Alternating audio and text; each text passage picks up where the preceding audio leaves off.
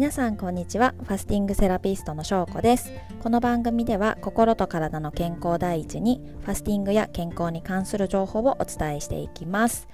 えーと私はファスティングはあのよく言ってるんですけど、まあ、腸内環境をきれいにするために定期的にやっているっていうのが大きく理由としてあります。で腸内環境を良くするっていうのはあの腸内細菌のバランスとか働きととても直結しているので今日は改めてその腸内細菌のお話をしたいなと思います。ですね1000種類以上あの腸内細菌っていると言われているんですけども大きく3つのグループに分けられます。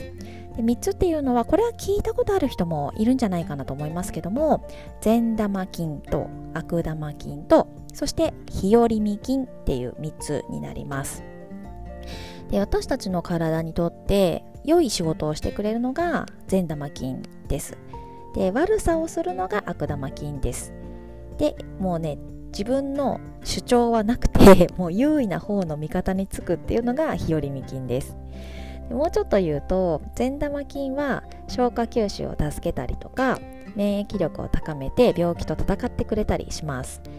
善玉菌の好物はえっと、オリゴ糖とか乳酸菌とか食物繊維を含むものですね。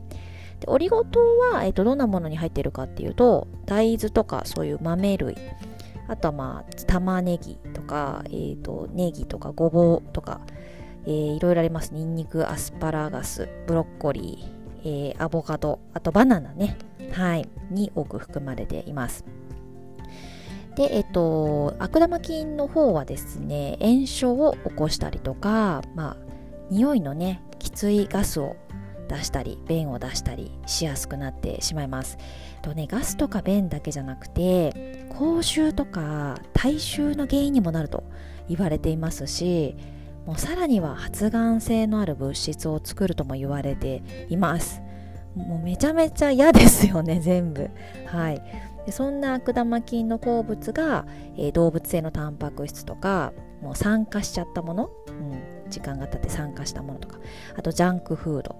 そして、えっと、食べ物じゃないですけどとても好物なのが私たち人間が抱えるストレスですね。はい。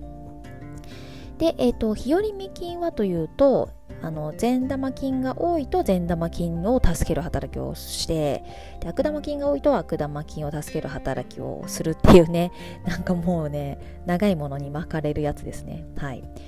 で、えっと、基本的にはでもこのね日和見菌が私たちの腸内で一番多い菌になります。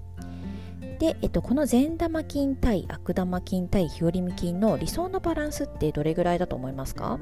なんかね善玉菌は多ければ多いほど良くて悪玉菌はもう全くない方がいいんじゃないかっていうふうに思う方もいるんじゃないかなと思うんですけど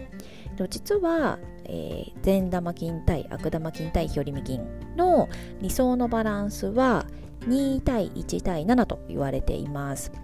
で善玉菌が悪玉菌よりも多ければ、えー、日和見菌は善玉菌を助ける働きをしますし、まあ、悪玉菌はあの1割くらいだと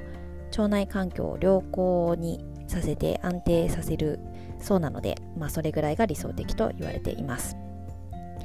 で善玉菌は何もしなければ体内酵素と同様に年齢とともに少しずつ減少していきますけども、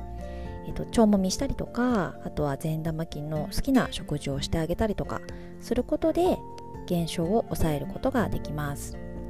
で逆に、えー、悪玉菌が好きなそのジャンクフードとか、えー、コンビニ弁当とか脂肪が多くて食物繊維の少ない食事を取り続けているともうさらにそこでストレスとかもね加わった日には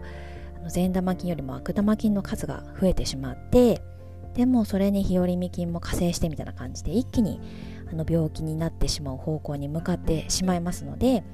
あの善玉菌が喜びそうな食事とか生活を送っていただきたいなと思います。で腸内細菌はですね、まあ、いろんな病気の元になる慢性炎症を防ぐ物質を作ったり免疫細胞に働きかけて免疫を調整する役割も果たしているので腸内細菌による治療の研究もあのすごい進んでるんですけどもちょっとねインパクトがあったのがえー、欧米を中心に最近行われている治療法で糞便移植って言ってね、はい、あの健康な人の便をあの病気の人の腸内に移植するっていう治療法があるそうですよ。なんかうえって感じですよね。はいでもあの便には腸内細菌が詰まっているので良い腸内細菌を移植することは有効的な治療であると立証されているそうです。はいなのでね良い腸内環境を維持することでひょっとしたらもう人助けをできるっていうねそんな時代が来てますので改めてあの良い腸内環境を作っていっていただきたいなと思います。はい。というわけで、えっと、今日も最後まで聞いていただいてありがとうございました。また次回も聞いてもらえたら嬉しいです。では、失礼します。